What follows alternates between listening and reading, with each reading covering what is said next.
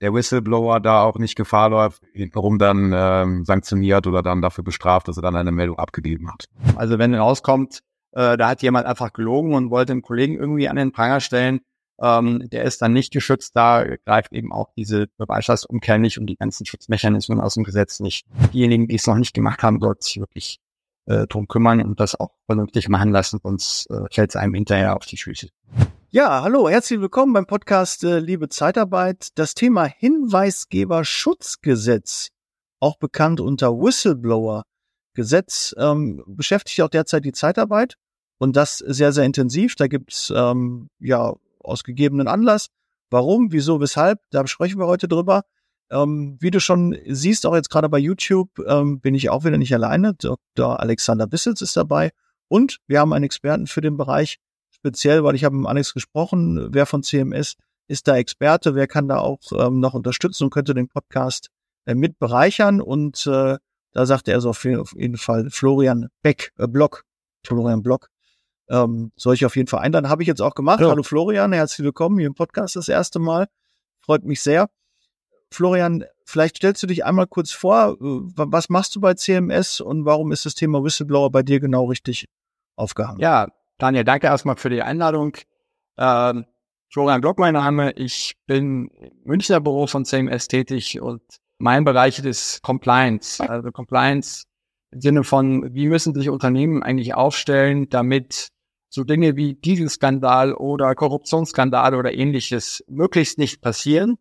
Da beraten wir die Unternehmen, ähm, richten Strukturen ein, ähm, schreiben Richtlinien, halten Schulungen und gucken, dass so die Prozesse im Unternehmen so laufen, dass solche Sachen möglichst äh, eben nicht passieren. Und Teil des Ganzen äh, Compliance Managements ist eben auch das Thema Whistleblowing, äh, sprich äh, Leuten die Möglichkeit zu geben, wenn sie im Unternehmen feststellen, hey, hier läuft was schief, äh, dass sie dann einen geschützten Kanal haben, an den sie sich wenden können, wo sie ihre äh, Bedenken melden können, ohne dass ihnen dann nachher irgendwelche Nachteile entstehen. Deswegen, äh, hallo Daniel erstmal, hallo Florian. Deswegen auch hier nicht nur die arbeitsrechtliche Unterstützung meinerseits, weil Whistleblowing auch immer arbeitsrechtliche, oftmals arbeitsrechtliche Konsequenzen nach sich ziehen kann, wenn dann eben Missstände offengelegt wird, dass dann Arbeitgeber, oftmals, Arbeitgeber oftmals mit Kündigung reagieren. Ist natürlich oftmals arbeitsrechtlich determiniert, aber äh, weil das eben, wie gerade schon dargestellt, auch ein Compliance-Thema ist, ähm, ähm, habe ich dann Florian vorgeschlagen, dass er dann mal hier einsteigt und einen kurzen Überblick über die jetzt in bereits in Kraft getretene gesetzliche Regelungen ähm, gibt, die auf EU-Richtlinien basiert und die sicherlich gewisse Vorgaben macht, die es gilt, dann von Unternehmen umzusetzen und zu beachten. Ähm, seit wann gibt's denn dieses ähm, Hinweisgeberschutzgesetz? Das ist ja von der EU äh, entschieden worden, ne? das ist auf EU-Ebene entschieden worden. Florian, ähm, seit wann ist es jetzt überhaupt aktiv? Seit wann muss es angewendet werden? Ist es schon verpflichtend zum Beispiel? Wäre auch ein wichtiger, ja. Wichtige Frage, die ich da ja, Das ist ganz frisch. Ähm, tatsächlich ist das deutsche Gesetz jetzt erst am 2. Juli, also vor ja, zwölf Tagen in Kraft getreten äh, und gilt im Prinzip ab sofort. Ähm, das Ganze geht zurück auf eine EU-Richtlinie, die die Mitgliedstaaten verpflichtet, eben nationale Gesetze zum Thema Whistleblowing zu erlassen. Das hat sich in Deutschland ziemlich hingezogen, weil sich die Politik nicht so ganz einig wurde, wie man das eigentlich machen soll. Ähm, das ging dann hin und her. Jetzt ist das Gesetz Kraft. Und das heißt, dass äh, jetzt mal zunächst alle Unternehmen, die mehr als 250 Beschäftigte haben, äh, dass die Strukturen schaffen müssen, ähm, ein sogenanntes Hinweisgebersystem einrichten müssen, damit Beschäftigte eben die Möglichkeit haben, geschützt auf mögliche Missstände hinzuweisen. Und das Ganze muss mhm. bestimmte Anforderungen erfüllen. Es muss vor allem die Identität eines Hinweisgebers vertraulich behandelt werden. Äh, es darf also nur den Leuten bekannt werden, die tatsächlich dann Unternehmen die Aufgabe haben, sich mit diesen Hinweisen zu beschäftigen. Die Identität darf nicht weitergegeben werden im Unternehmen, damit eben der Hinweisgeber möglichst geschützt ist. Es muss ein Verfahren äh, vorgesehen werden, wie äh, mit solchen Hinweisen dann umzugehen ist, welchen, welchen Gang das dann nimmt bei der, bei der Aufklärung. Ähm, und es müssen bestimmte Rückmeldefristen an den Hinweisgeber äh, eingehalten werden, damit der auch weiß, hey, das Unternehmen beschäftigt sich tatsächlich mit dem Hinweis, den ich abgegeben habe. Und das Ganze muss auch sauber im Unternehmen dokumentiert werden. Also da kommt doch einiges auf die Unternehmen zu, die das bisher gar nicht haben. Ähm, deswegen sollte man sich doch relativ schnell, wenn man es noch nicht gemacht hat, mit dem Thema jetzt passt. Eine kurze Zwischenfrage, wenn du gestattest, Daniel. Du hattest Florian gerade gesagt, Mitarbeiter, äh, Unternehmen mit über 250 Mitarbeitern. Was ist denn mit denjenigen, die weniger beschäftigen? Auch die können sich noch nicht zurücklehnen. Guter Punkt. Ähm, ab dem 17. Dezember diesen Jahres äh, müssen auch Unternehmen, die 50 äh, oder mehr Beschäftigte haben, genau das Gleiche einrichten. Das heißt, die haben jetzt bloß noch eine gewisse Vorfrist, Übergangsfrist, aber ähm, die sollten sich auch langsam mit dem Thema auseinandersetzen. Muss ich dann einen eigenen Mitarbeiter einstellen, der sowas macht, oder kann ich jemand die Funktion über, übertragen, wie zum Beispiel beim AGG? Ähm, ist es ähnlich dann zu sehen? Muss ich das in den Aushang bringen? Ähm, muss das bei der Einstellung den Mitarbeitern kommuniziert werden? Ist das so die Idee? Und einmal kurz, damit ich das auch nochmal verstehe, oder damit jeder auch Hörer und Zuschauer das auch äh, versteht. Die Idee dahinter ist, ähm, es gibt im Unternehmen einen Ansprechpartner, den ein Mitarbeiter, wenn er unzufrieden ist, wenn er irgendwelche Missstände hat, wenn er ähm, etwas, ähm, irgendwie etwas auf der Seele liegt, hat er dann einen Ansprechpartner, den er ansprechen kann und der muss offiziell mhm. halt bestimmt werden, ähnlich wie beim AGG.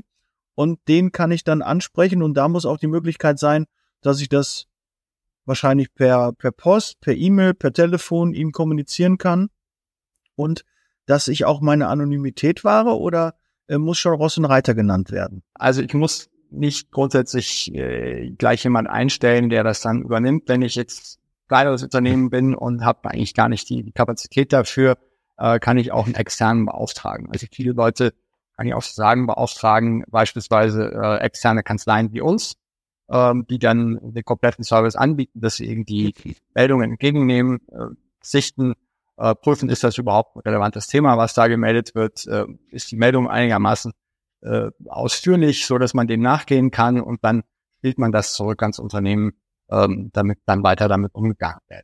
Ganz wichtiger Punkt, den du angesprochen hast, können Leute da irgendwie ihre, ihre Beschwerden oder Bedenken loswerden. Hinweisgebersystem soll bitte nicht verwechselt werden mit dem betrieblichen Kummerkasten, ne? ähm, sondern ähm, das hätte ich jetzt so gedacht, dass dann irgendwie so denke, okay, gut, dann ist das, der, der, der große äh, Mehrwert ist da vielleicht, dass es anonym ist, weil ansonsten, wenn mich ein Mitarbeiter anruft und sagt, hier, Herr Müller, das und das gefällt mir nicht, da sind Missstände irgendwie bei dem Kunden, da sind äh, vermehrt Arbeitsunfälle, da wird einfach nicht ordentlich gearbeitet, der Arbeitsschutz wird da nicht eingehalten.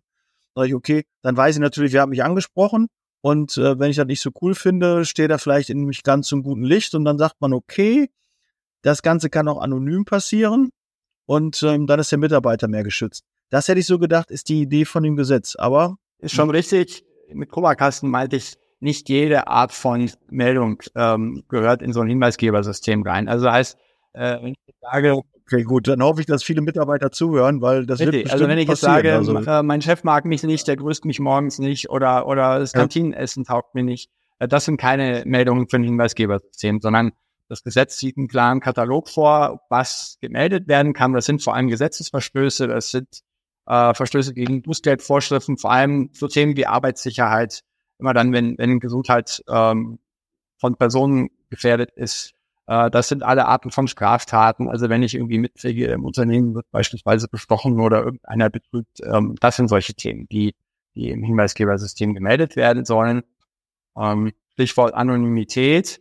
Äh, es ist sicherlich der beste Weg, wenn man sagt, man richtet äh, ein Verfahren ein, wo Leute anonym melden können und auch anonym bleiben können, weil das bietet den größtmöglichen Schutz. Ähm, es ist aber nicht verpflichtend. Also als Unternehmen habe ich die, habe ich die Wahl äh, zu sagen, ich möchte anonyme Meldungen entgegennehmen und bearbeite die auch ordentlich, oder aber zu sagen, nee, nehme Meldungen nur entgegen, wenn tatsächlich Ross und Reiter genannt werden.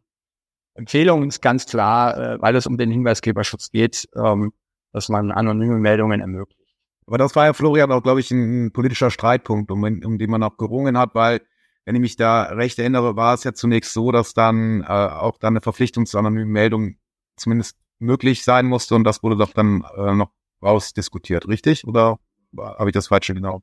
Richtig, das war einer der großen Streitpunkte.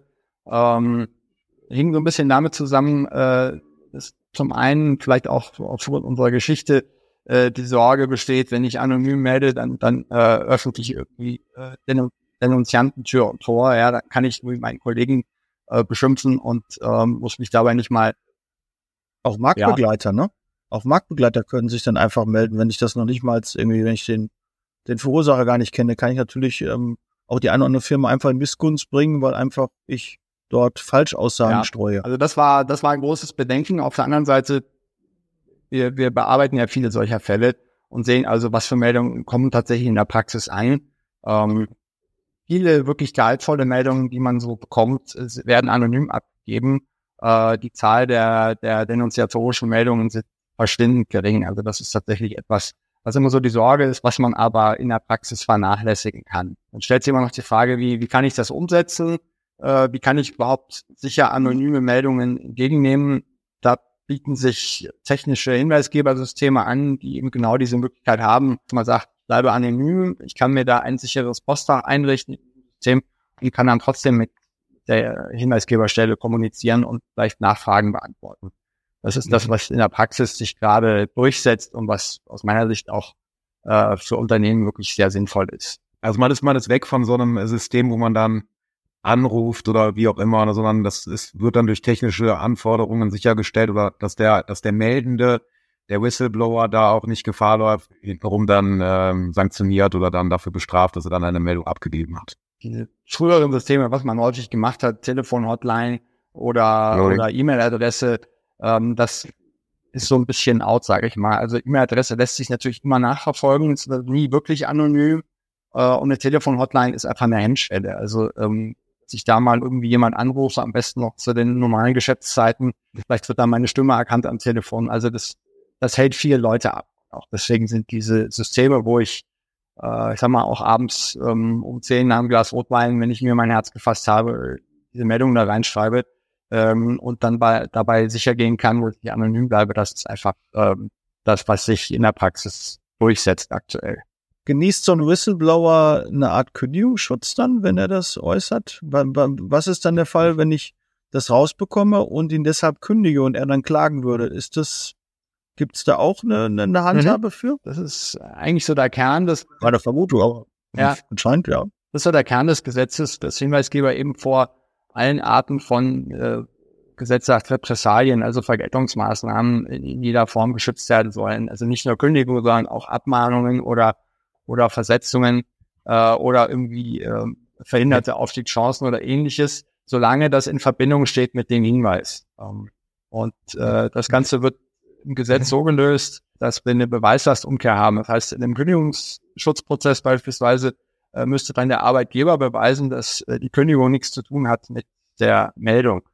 Und das mhm. kann unter Umständen schwierig sein. Das, das gilt aber auch nur, wenn es dann ein, ein solcher Hinweisgeber ist, der auch dann in den Schutzbereich des Hinweisgeberschutzgesetzes äh, fällt, richtig. Ne? Also wenn, wenn er dann, wie gerade schon angesprochen, da zum Kummerkasten greift und sagt, der Chef mag mich nicht mehr oder ich finde das Kantinenessen nicht lecker, dann wird er sich ja kaum auf die Schutzwirkungen dieses Hinweisgeberschutzgesetzes äh, stützen können und eine Kündigung jetzt mal andere rechtliche Regelungen ausgeschlossen, wäre dann eben nicht von dieser Beweislastumkehr betroffen. Das ist richtig. Ne? Also alles, es muss sich schon im Bereich des Hinweisgeberschutzgesetzes bewegen. Ähm, und es müssen dann eben auch entsprechend meldepflichtige Umstände oder bedürftige Umstände sein, die einen dann auch in den Schutzbereich hieven. Genau. Und, und ein ganz wichtiger Punkt dabei ist auch, ähm, dass jetzt derjenige, der tatsächlich jemand absichtlich denunziert, also der was äh, sehenden Auges was Falsches behauptet, der ist auch nicht geschützt. Ähm, also wenn rauskommt, äh, da hat jemand einfach gelogen und wollte einen Kollegen irgendwie an den Pranger stellen. Ähm, der ist dann nicht geschützt. Da greift eben auch diese Beweislastumkehr nicht und die ganzen Schutzmechanismen aus dem Gesetz nicht. Ähm, als, als Hinweisgeber muss ich schon zu dem Zeitpunkt, wo ich die Meldung abgebe, ähm, wirklich glauben, dass das, was ich da berichte, auch stimmt. Ähm, und wenn ich irgendwie nur einen Verdacht habe und mir nicht so ganz sicher bin oder Zweifel habe, dann muss ich es auch entsprechend zu Grund sagen, ich habe die Vermutung, das könnte sein, ich bin mir aber nicht sicher. Also dass man dann schon klar macht, dass man, dass man das selber nicht genau weiß. Mhm. Ja, ich habe da noch eine andere Frage, weil ich kann mir gut vorstellen, dass in der Praxis da äh, viele Arbeitnehmer gewisse Berührungsängste haben, weil die dann doch befürchten, naja, das ist dann doch nicht ganz so anonym und der Arbeitgeber, der kommt trotzdem an die Daten und dann bekomme ich dann hintenrum doch was mit, dass dann viele vielleicht darüber nachdenken und sagen, ja, ich spare mir das eigentlich, äh, gehe jetzt nicht auf das Hinweisgebersystem, sondern ich spreche dann möglicherweise direkt die Presse an oder eine Behörde und sage, äh, hier gibt's Arbeitszeitverstöße oder die Hygienevorschriften werden nicht eingehalten.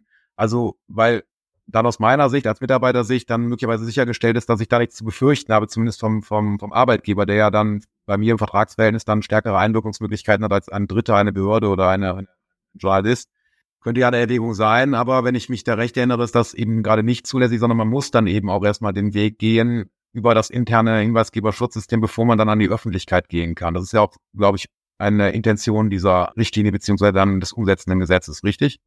Es gibt zwei Möglichkeiten. Also äh, das Gesetz sagt, ähm, der Hinweisgeber kann sich überlegen, ob er an die interne Hinweisgeberstelle des Unternehmens meldet oder ob er an eine externe Behörde geht. Also es gibt äh, verschiedene externe Meldestellen, zum Beispiel beim Bundesamt für Justiz oder für Kartellverstöße beim Bundeskartellamt.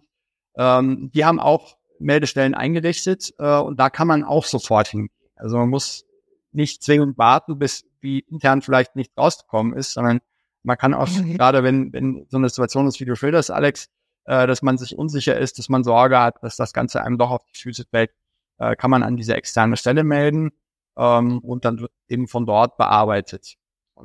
ich sage mal, wenn wir Unternehmen beraten, die sowas äh, einrichten, das ist genau der Grund, äh, warum äh, als Unternehmen man echt gucken sollte, dass man das Thema Hinweisgebersystem ähm, publik macht im Unternehmen und dass man auch fürs eigene System Werbung macht. Weil aus Unternehmenssicht ist es nicht schön, wenn irgendwann die Staatsanwaltschaft vielleicht vor der Tür steht äh, und ich erfahre davon zum ersten Mal, dass irgendwas bei mir schiefgelaufen ist.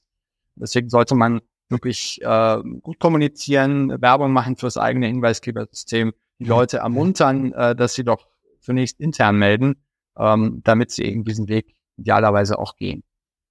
Was die Jetzt hatte ich gerade kurz ja, ja. Äh, gefragt, äh, Florian, was war denn Stein des Anstoßes? Wie, wie, wie kam das? Gab es irgendeine Klage? Hat irgendein ehemaliger Mitarbeiter, der da eine Kündigung bekommen hat, äh, geklagt? Oder wie kam dieser ganze Stein ins Rollen, dass das jetzt auf einmal ein Gesetz? Das ähm, geht eine Weile zurück. Äh, es gab in der Vergangenheit viele Fälle, äh, wo Hinweisgeber tatsächlich berechtigte Missstände gemeldet haben. Ähm, Edward Snowden ist so ein Fall, aber auch in, in Deutschland gab es Fälle, äh, Alex, du kennst das besser, ähm, welche, ich glaube, eine Altenpflegerin, die auf Missstände in ihrem Pflegeheim hingewiesen hat, zu Recht, und die dann, ähm, äh, der dann gekündigt wurde, weil sie eben irgendwie, ich glaube, Verschwiegenheitspflichten nicht eingehalten hat. Und das Ganze wurde also gerichtlich auch gehalten. Und ähm, da hat man dann in Brüssel gesagt, naja, das ist eigentlich kein Zustand, äh, weil die Leute äh, wollen ja was Gutes tun und äh, die muss man irgendwie gesetzlich schützen.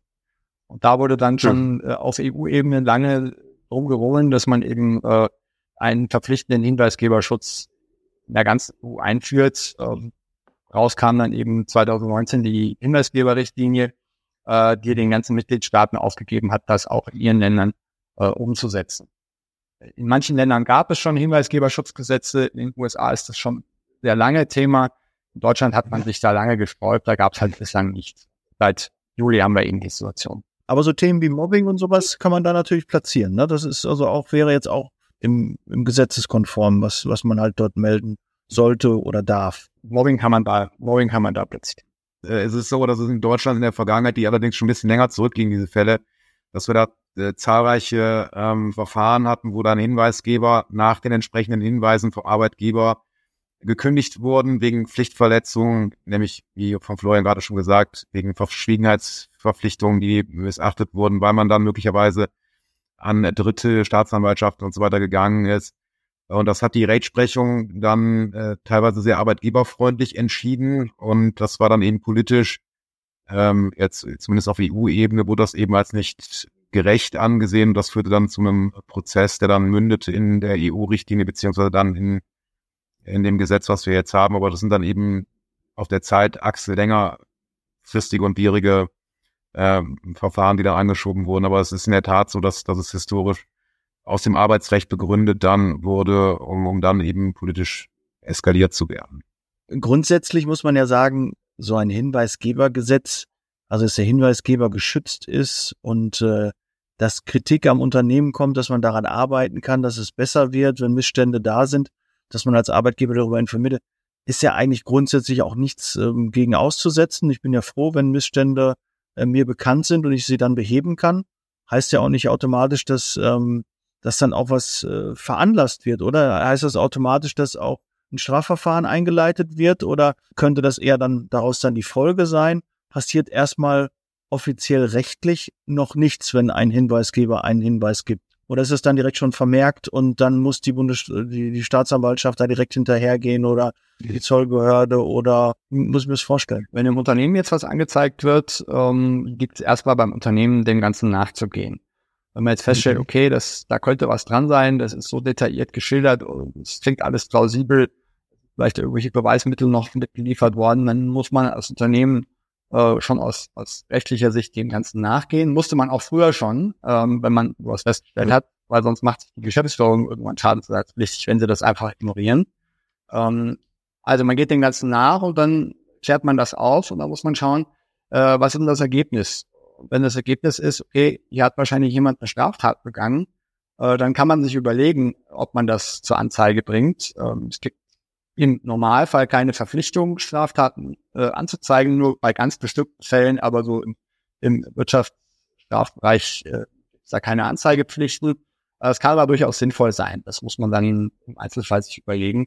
Und ansonsten ähm, muss man das halt das Ergebnis nehmen und schauen, äh, wie stelle ich den Missstand ab, der, der da aufgetreten ist, damit sowas in der Zukunft nicht mehr passiert. Was passiert, Herr Florian, wenn man, wenn man jetzt wieder der gesetzlichen Anordnung da nicht die Hinweisgebersysteme installiert hat, also sagt, ah, finde ich nicht gut, war ich eh immer schon Gegner von diesem Denunziantentum, mach einfach nichts. Ähm, da wird der Gesetzgeber ja sicherlich auch eine Sanktion vorgesehen haben, um dann äh, gewisse Maßregelungen zu treffen für diejenigen, die sich dann wehren sollten gegen die Umsetzung. Also wenn man, äh, wenn man ein Hinweisgebersystem nicht einrichtet, dann drohen ab dem 1. Dezember diesen Jahres Bußgelder.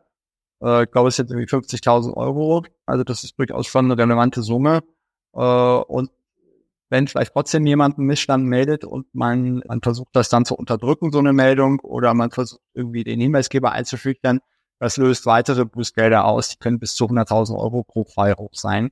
Also da äh, steht dann schon ein bisschen was dahinter, äh, damit sowas eben gerade nicht passiert. Also könnte ich jetzt, wenn, wenn, wenn ich untätig bliebe als Unternehmen, müsste man damit rechnen, dass mich dann einer meiner Mitarbeiter möglicherweise, du hattest gesagt, beim Bundesjustizamt dann an der dortigen Meldestelle ähm, anzeigt und dass dann die Behörde sozusagen aufmerksam wird auf diesen Missstand und ich dann ähm, Besuch von den zuständigen Behörden bekomme wegen eines Bußgeldes. Ja, das, das kann durchaus passieren. Okay, also umsetzen. Äh, aber grundsätzlich, ich muss keinen extern, ich kann auch intern jemanden dafür ähm, ne, bestimmen, der das macht. Das muss ich allerdings offiziell dann meinen Mitarbeitern noch mitteilen, muss zugänglich sein. Muss ich den auch bei einer Behörde dann anmelden, dass dann, wenn die Behörde auch weiß, okay, wen muss ich ansprechen, oder sprechen die automatisch den Geschäftsführer eines Unternehmens? Nein, anmelden muss ich den nicht. Ähm, ich habe da auch als, als Geschäftsleitung einen relativ großen Spielraum, wen ich auswähle. Ähm, Gesetz sagt, diese Leute sollten unabhängig sein. Das heißt, sollten nicht schon, ähm, also diese Tätigkeit als, als Meldestellenbeauftragter, sage ich mal, sollte nicht im Konflikt stehen mit dem alltäglichen, der alltäglichen Arbeit. Also äh, Beispiel, was ich immer bringe, ist, dass der Vertriebsleiter äh, vielleicht nicht der geeignetste Mitarbeiter ist, um so eine äh, Hinweisgeberstelle ähm, zu betreuen, weil man kann sich vorstellen, potenziell kann es da eben zu Interessenkonflikt kommen, wenn Vorwürfe kommen, dass irgendwie der Vertrieb nicht sauber arbeitet. So, deswegen sollte Ist dann der Betriebsrat eher genommen? Was ist, wenn es einen Betriebsrat gibt, wäre das äh, wahrscheinlich da die richtige Stelle, die das auch. Außerdem CMS, ne? Natürlich. CMS ist natürlich immer die beste Stelle. Nein. Ja. Ähm, also äh, Betriebsrat ist eine Möglichkeit, äh, was man machen kann. Eine andere Möglichkeit ist, äh, dass man, ich sag mal, irgendwelche äh, Verwaltungs- oder Zentralfunktionen einsetzt. Das kann jemand sein aus dem Controlling, aus der Rechtsabteilung, wenn man eine hat, äh, aus der Compliance-Abteilung, wenn man eine hat. Äh, das können Leute aus der Personalabteilung sein, das sehe ich auch häufig. Da ist man relativ frei, wie man da auswählt. Wichtig ist, dass die Leute dann auch wissen, was sie tun müssen und was die Anforderungen sind. Das heißt, das Gesetz verpflichtet die Unternehmen dann auch, diese Leute entsprechend zu schulen, wenn sie nicht klappt ihre Ausbildung das sowieso schon können. Wer bietet so Schulungen an? Kennst du da jemanden? Ich kenne eine Anwaltskanzlei, äh, die durchaus solche Schulungen anbietet. Nein, es gibt tatsächlich ähm, wir machen das, ja. Äh, es gibt aber auch andere Anbieter am Markt, die entsprechend diese Schulungen anbieten. Ähm, man braucht da einfach einen gewissen Überblick über die, die rechtlichen Anforderungen und über den Umgang mit solchen Situationen. Und ähm, ja, das sollte man professionell aufziehen. Aber äh, nochmal, du, du hattest ja, wir hatten ja schon drüber gesprochen, dass man auch externe Anbieter nehmen kann. wahrscheinlich diese interne Lösung, die bietet sich wahrscheinlich nur an mit Blick auf die Qualifikation, äh, die dann ein solcher, eine solche Meldestelle haben muss, wenn man dann auch eine gewisse Größe und eine gewisse Struktur hat. Also das ist natürlich immer die Frage, so zumindest meine Erkenntnis, ob man sich da als kleines oder mittelständisches Unternehmen sozusagen noch mit belasten möchte und dann eben Kapazitäten bindet, entsprechende Prozesse aufgleist, die ja auch dann gepflegt mhm. äh, werden müssen, oder ob man sich dann tatsächlich eine externe Lösung bevorzugt, wo man jetzt dann nicht eigene Kapazitäten dann zur Verfügung stellen muss, sondern dass man das dann irgendwie ablastet. Da natürlich, klar, äh, Geld für zahlen muss, logisch, aber man hat dann zumindest keine internen Themen bei der Prozessgestaltung, Auswahl der Mitarbeiter. Was ist, wenn der kündigt? Muss man wieder einen neuen ranziehen und so weiter. Well. Also ich glaube, dass wenn man, wenn man natürlich über, über Großunternehmen, Konzerne spricht, dann macht das vielleicht Sinn, aber ich glaube, dass es ah. gerade bei, bei so KMUs dann durchaus sinnvoll ist, dann auf eine externe Lösung zu gehen, wie Florian das letzte Mal auch schon gesagt hat. Aber bisher ist ja noch erst ab 250, ne? Das müssen wir jetzt. Mhm. 50 sagtest du, ist dann ab, aber unter 50 gibt es dann immer noch keine Vorgabe, oder? Nee, unter 50, äh, es gibt ein paar Ausnahmen, also äh, Unternehmen aus der Finanz- oder Versicherungsbranche beispielsweise, ähm, die äh, sind auch unabhängig von der Mitarbeiterzahl ähm, bereits jetzt schon gesetzlich verpflichtet. Da gibt es Sonderregelungen, das sind aber das sind, äh, eher die Ausnahmefälle. Äh, ansonsten ja, für den für das normale äh, Industrieunternehmen oder den normalen äh, ähm, unter 50 Mitarbeitern gibt es die Verpflichtung nicht. Ja, ich glaube, da haben wir, oder haben wir noch was vergessen? Gibt es noch einen wichtigen Punkt, Florian, nicht, dass wir jetzt gleich auseinandergehen und sagen, oh, das war noch ganz wichtig, was wir noch dazu erwähnen sollten? Oder auch Alex, hast du da noch eine Anmerkung zu? Ich glaube, wir haben die rechtlichen Punkte soweit genannt und ich hoffe, dass die, die Zuhörer und Zuhörerinnen dann einen Überblick bekommen haben, worum es da geht, dass es zumindest eine Materie ist, mit der man sich tunlichst schon befasst haben sollte. Wenn das noch nicht der Fall gewesen ist, dass man das dann schnell auf die, auf die Spur bringt, damit man dann zumindest jetzt hier nicht riskiert, eine Ordnungswidrigkeit zu begehen, wenn man über die 250 kommt, aber spätestens dann Mitte Dezember war es ja dann, zumindest wenn man über 50 liegt, dass man da ähm, ein System hat, was man anbieten kann. Vielleicht noch eine, eine Anmerkung zum Schluss. Äh, was ich ganz viel sehe, dass das Thema äh, gerne unterschätzt wird. Äh, das ist natürlich viele Unternehmen, er ist eine weitere mhm. Verpflichtung, die man erfüllen muss, eine weitere Aufgabe neben vielen anderen Aufgaben, das, äh, das nicht Begeisterungsstürme auslöst, das ist nachvollziehbar. Ich sehe aber häufig die Tendenz, dass man das unterschätzt. Dass man sagt, naja, da äh, schalte ich eine E-Mail-Adresse oder, oder ich hänge irgendwie einen Briefkasten ans schwarze Brett und dann habe ich mein Hinweisgebersystem. Ähm, gerade aber, wenn man das ein bisschen sauberer aufziehen will mit, mit einer technischen Lösung, wie ich es vorhin beschrieben habe, dann stellen sich zum Beispiel auch datenschutzrechtliche Fragen, es stellen sich arbeitsrechtliche Fragen, man muss mit dem Betriebsrat sprechen. Ähm, und deswegen, das Ganze kostet durchaus Zeit äh, und sollte irgendwie sauber aufgezogen werden. Also diejenigen, die es noch nicht gemacht haben, sollten sich wirklich äh, drum kümmern und das auch vernünftig machen lassen, sonst äh, fällt es einem hinterher auf die Füße. Zärmlich ist ja eigentlich immer ganz gut, aber hier sollte man dann doch äh, etwas äh, professioneller vorgehen, wenn man dann nicht sich dann irgendwie ein blaues Auge abholen genau. möchte. Wie schnell könnt ihr das umsetzen? Also es meldet sich jetzt einer der Hörer oder Zuschauer und sagt, ich äh, würde es jetzt gerne mit CMS machen. Wie schnell könnt ihr das umsetzen? Was hat das für, ein, für einen Vorlauf? Ja, also ich glaube, wenn man sich, äh, wenn man sich schnell einig wird äh, und, und die, die Unterlagen, die man dazu erstellen muss und Verfahren relativ frei abstimmen miteinander, ist das in wenigen Wochen eingerichtet. Hängt dann immer davon ab, äh, wie schnell so die, die Abstimmung dann, dann läuft. Aber in ein paar Wochen kriegt man das zu tun. Ja, sehr schön. Ja, wir verlinken das auch in den Show Notes. Ansonsten ähm, für die Kontaktaufnahme äh, kann ich auch gerne den Kontakt herstellen nach Rücksprache.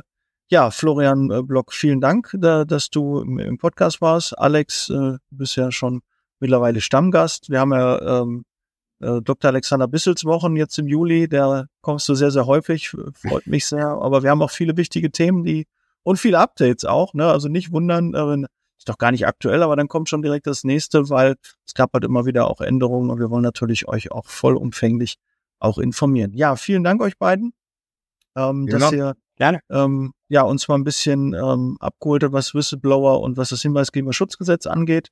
Ähm, wir hören und sehen uns im nächsten Podcast. Bleibt gesund und ähm, ja, bis bald. Abonnieren und teilen nicht vergessen. Und wenn ihr Unterstützung braucht, ja, Profis. Einmal mit Profis arbeiten. In diesem Sinne, wir sind raus. Vielen Dank. Bis bald. Ciao. Danke. Ciao. Tschüss. Der Podcast wurde unterstützt von HR4U, ihrer HR-Software.